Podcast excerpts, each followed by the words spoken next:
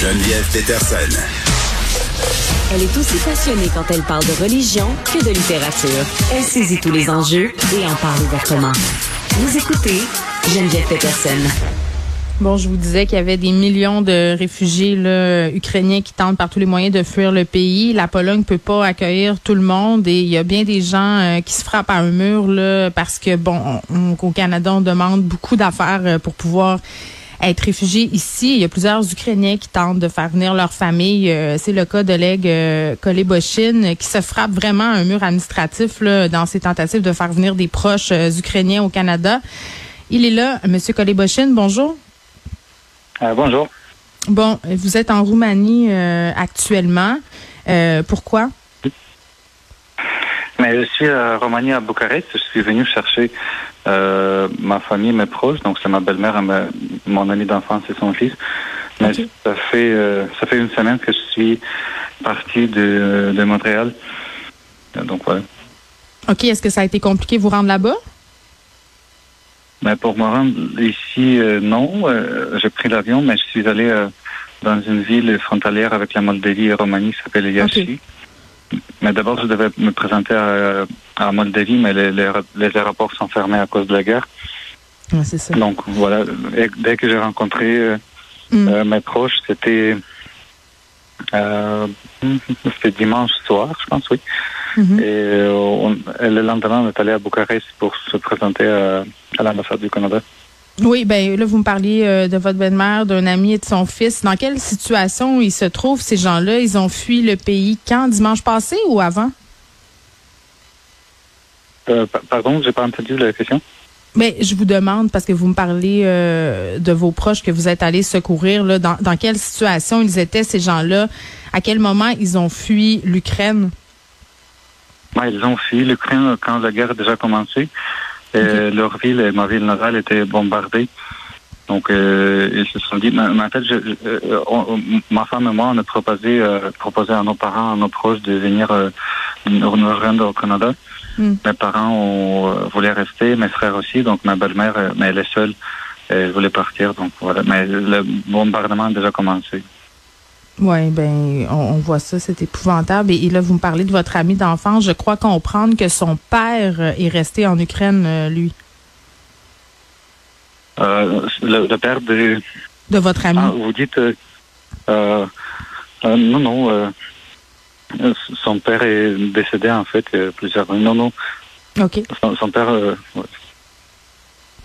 Là, euh, vous essayez de faire venir ces gens-là ici. Comment ça se passe? Parce que le gouvernement canadien s'est montré euh, ouvert à faire venir des réfugiés ukrainiens, mais concrètement, qu'est-ce qu'on vous dit?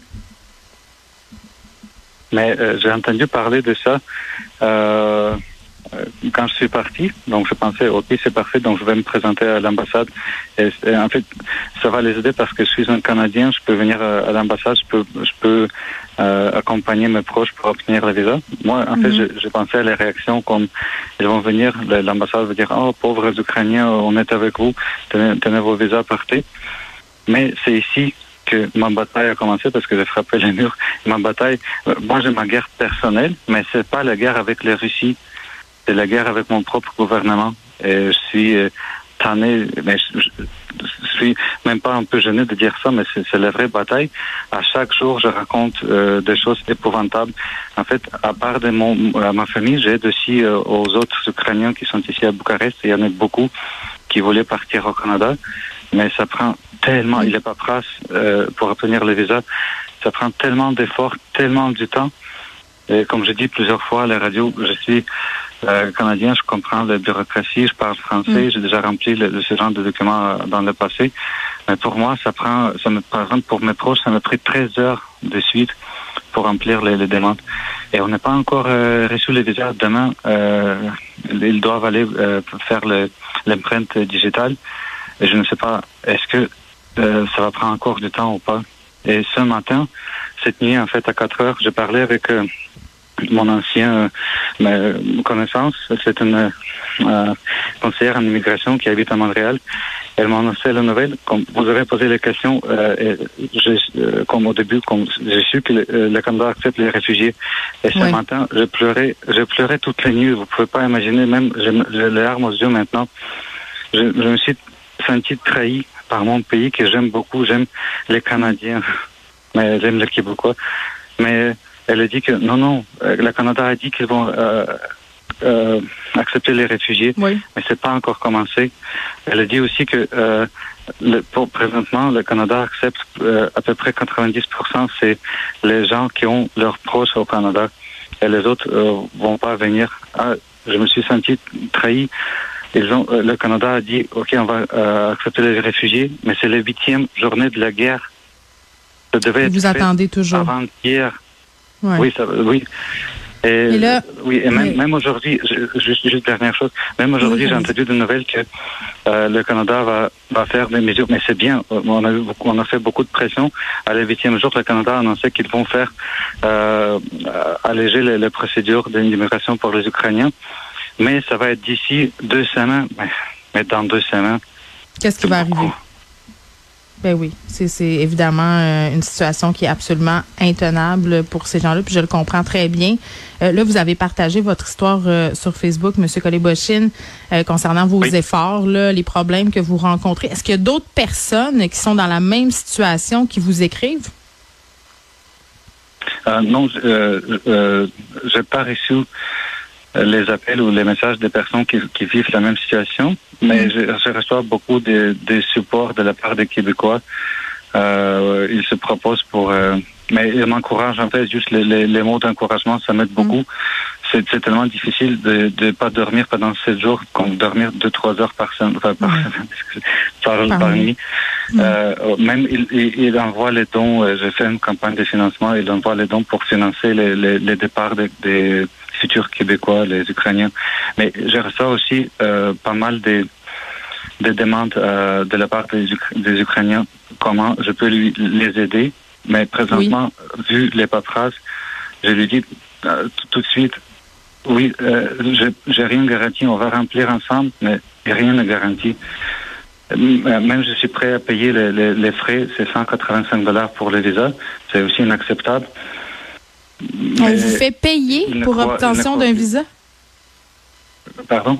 On vous fait payer pour l'obtention d'un visa 185 dollars? Oui, oui, oui, en plus 185 dollars, 100 dollars pour le visa et 85 pour l'empreinte digitale. Mais c'est inacceptable aussi. Oui, le, le, salaire moyen en Ukraine c'est 185 dollars à peu près. C'est inacceptable. Et là, dites-moi, Monsieur Colibochin, vous avez parlé de votre GoFundMe. Euh, l'objectif, c'est 20 000 euh, Vous avez déjà amassé presque 6 000 Les Canadiens qui vous entendent en ce moment, qui veulent aider, qu'est-ce qu'on peut faire? Euh, pour envoyer l'argent ou pour, En général, pour aider la situation de ces réfugiés-là et, peut-être justement aider avec l'argent. Votre GoFundMe s'appelle comment? Euh, ah, bonne question. Je, je lui je mis sur ma page Facebook. Peut-être euh, vous pouvez juste aller. J'ai épinglé en, en, haut de ma page. Ma, mon, mon, nom c'est Oleg. Mon, mon, nom de famille c'est Koleboshin K O L E B O S H Y N. Donc vous mm. pouvez aller le voir.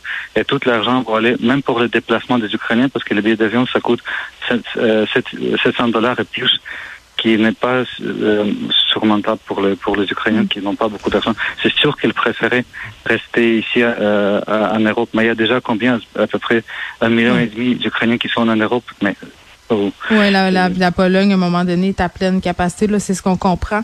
On va vous souhaiter euh, bonne chance, euh, Monsieur. On va prendre de vos nouvelles très certainement. Oleg qui est un citoyen canadien qui est parti euh, en Roumanie, qui cherche à aider des membres de sa famille, des proches ukrainiens à venir au Canada.